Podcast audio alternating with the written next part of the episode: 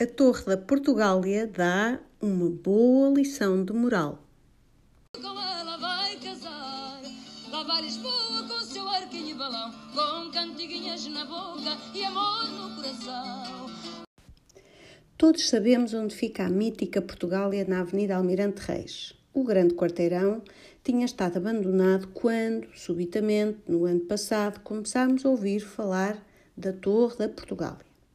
Naquele quarteirão abandonado nasceria uma torre de 16 andares e 60 metros de altura. Ora, basta conhecer a história das construções em altura para saber que Lisboa tem tradicionalmente uma relação de amor-ódio com torres.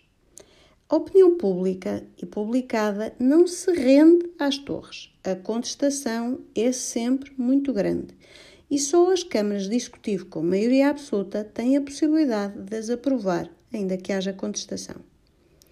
É preciso entender que os projetos são aprovados pelos executivos camarários. António Costa teve maioria absoluta em 2009 e 2013 e, juntamente com Manuel Salgado, governaram a cidade como quiseram até 2017. A cidade que existe é literalmente a cidade que o PS quis. Ora, em 2017, Medina perdeu a maioria absoluta. Em Lisboa existe um executivo frágil, sem maioria. O PS tem oito vereadores e um acordo obrigatório com um vereador do Bloco de Esquerda, o qual vigora apenas para certas matérias. Portanto, Fernando Medina é obrigado a governar na prática de acordo com o caderno de encargos do Bloco. O projeto, que estava a ser pensado para o quarteirão na Avenida Almirante Reis, pertencia a um fundo imobiliário, o Fundo Sete Colinas, cujo único investidor era, dizia-se, uma casa de previdência alemã. E eu fiz questão de ir pessoalmente assistir às três apresentações públicas do projeto.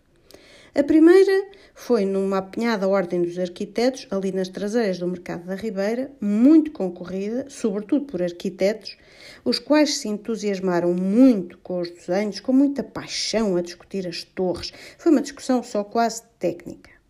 A segunda apresentação já foi completamente diferente. Foi no modesto mercado do Forno do Tijolo, em Arroios, que é a freguesia da localização da torre, com muitos moradores e as suas associações preocupados com as sombras e o efeito da torre nos seus imóveis e a qualidade de vida em geral no bairro.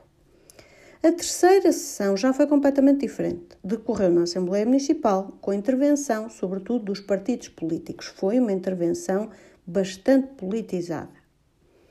Nas três apresentações estavam presentes a empresa que representava ou assessorava o fundo imobiliário e os arquitetos autores do projeto. Mas os sempre ausentes foram, surpreendentemente, Fernando Medina e Manuel Salgado. À medida que a contestação subia, a torre descia. De 60 metros, passou para 40 metros. Entretanto, o todo-poderoso vereador Manuel Salgado, vereador do urbanismo entre 2007 e 2019, após o mais longo consulado que há memória à frente da cidade de Lisboa, mudou-se para a Suru, deixando o lugar vago a Ricardo Voludo. O projeto da Torre Portugália acabou agora chumbado em reunião de Câmara.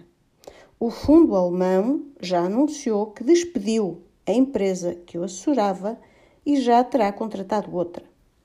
Presumo também que tenham olhado para o calendário e visto que há eleições autárquicas em 2021. Há várias lições de moral a retirar desta história. Deixo para cada um de vós retirar as boas, se as encontrarem.